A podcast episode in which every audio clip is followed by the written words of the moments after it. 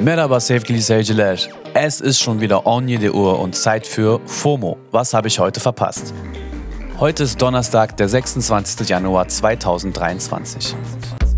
Mein Name ist Jasmin Po, äh, Dings. Mein Name ist Hakan. Ich mache gerade mein Schülerpraktikum bei FOMO und meine Screentime läuft noch. Heute geht es um YouTuber-Boxen für den guten Zweck, Justin Biebers Millionendeal und Meta-Cringe mit Julia Fox und Markus Söder. Nicht lang schnacken, Kopf in Nacken oder so. Wir gehen rein in den ultimativ schnellen Timeline-Recap.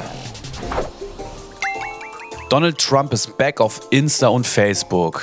Zumindest theoretisch. Er darf jetzt nämlich wieder auf Instagram und Facebook zurückkehren. Nach dem Sturm auf das Kapitol vor zwei Jahren wurde Trump von so ziemlich allen Social-Media-Plattformen gesperrt, weil es halt für viele als bewiesen gilt, dass er damals via Social Media zu diesem Sturm befeuert hat. Naja, und jetzt darf er halt wieder. Ob er wirklich zurückkommt, lässt er aber noch offen. Bitte nicht. Wenn Trump tatsächlich wieder auf Insta ist, werden wir wohl vor allem Fotos von ihm sehen. Also weniger Reels. Instagram will sich 2023 nämlich wieder mehr auf Fotos konzentrieren. Das hat der Head of Instagram gesagt. Der Fokus auf Videos sei im letzten Jahr zu groß gewesen. Das ist auch eine Kritik, die in letzter Zeit immer wieder an Insta geäußert wird. Viele meinen, dass sich Insta zu sehr an TikTok orientiert und die eigenen Stärken vergessen hat. Jetzt also wieder mehr Fotos. Weniger erfreuliche News. Mehr als jedes fünfte Kind ist in Deutschland von Armut bedroht. Das sagt eine neue Studie der Bertelsmann Stiftung. Neben den Kindern sei auch jeder vierte junge Erwachsene zwischen 18 und 25 Jahren von Armut bedroht. Das liegt wohl vor allem an den Krisen der letzten Jahre und daran, dass halt vieles teurer geworden ist. Die Bertelsmann Stiftung fordert jedenfalls, dass die Regierung jetzt schnell Lösungen für diese Probleme findet. Ich hätte eine Idee, wie deutsche YouTuberinnen da nachhelfen könnten, der amerikanische YouTuber iDubbbz hat nämlich in seinem neuen Video angekündigt, dass sein gefeiertes Promi-Boxing-Event Creator Clash in die zweite Runde geht. And it's Creator Clash 2, baby! That's right, we're back for more.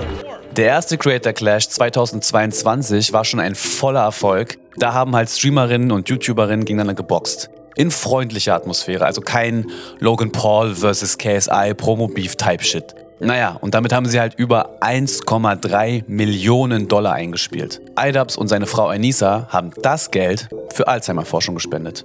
Der zweite Creator Clash steigt dann am 15. April in Tampa, Florida. Und da tritt im Main Match iDubbbz selbst gegen den YouTuber Alex Wasabi an. Respectful Fist Throwing. I love it. Das war der ultimativ schnelle Timeline Recap. Bleiben wir direkt bei Millionenbeträgen, aber nicht für Charity. Justin Bieber hat die Verlagsrechte an seinen bisherigen Songs verkauft. Für 200 Millionen Dollar. Dass er die Rechte verkauft hat, bedeutet jetzt ganz einfach gesagt, dass er ab jetzt eben nicht mehr selbst an seinen Spotify-Streams verdient, sondern der Käufer. Das ist eine Firma. Hypnosis Song Fund heißt die. Und Hypnosis wiederum wird gebackt von der Firma Blackstone, die sonst vor allem in Immobilien und Unternehmen investiert. So, und die verdienen jetzt halt anstelle von Justin Bieber an seinen Songs. Da kann man sich schon mal kurz fragen, warum zur Hölle macht Justin das? Ich habe mal Aida Baranejad gefragt. Sie ist Journalistin und schreibt viel zum Thema Musik.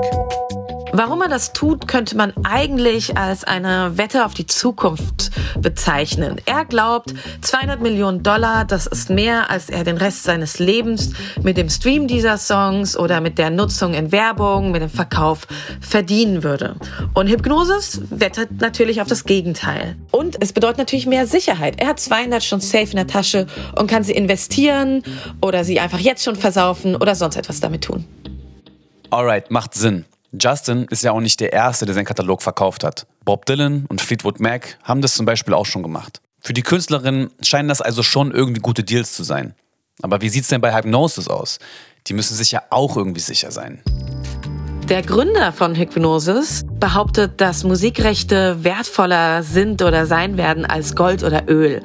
Und bei Justin Bieber sehe ich auch, dass es ein total interessanter Deal sein kann für die Firma, denn die Fans sind noch sehr, sehr jung.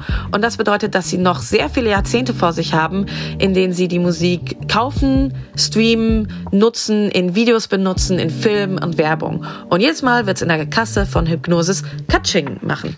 Danke dir, Aida.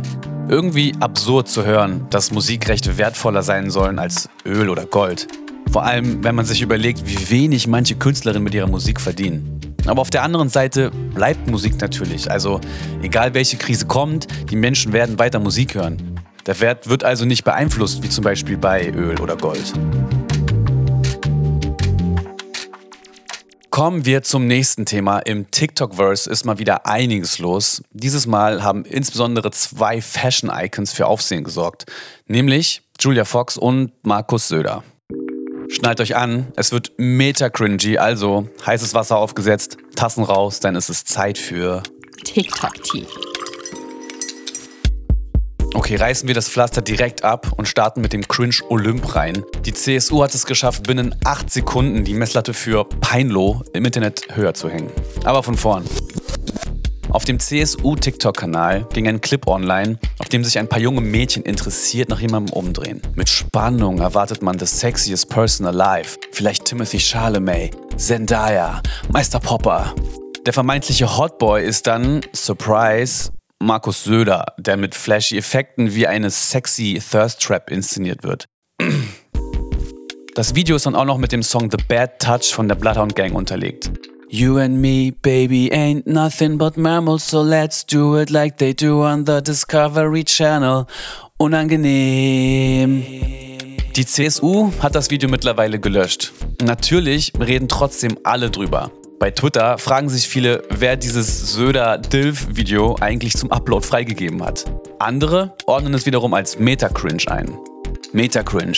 Das ist eine neue Stufe in der Evolution der Internet-Cringe-Pipeline, in der man kaum noch deuten kann, ob jemand versehentlich cringy ist oder mit voller Absicht.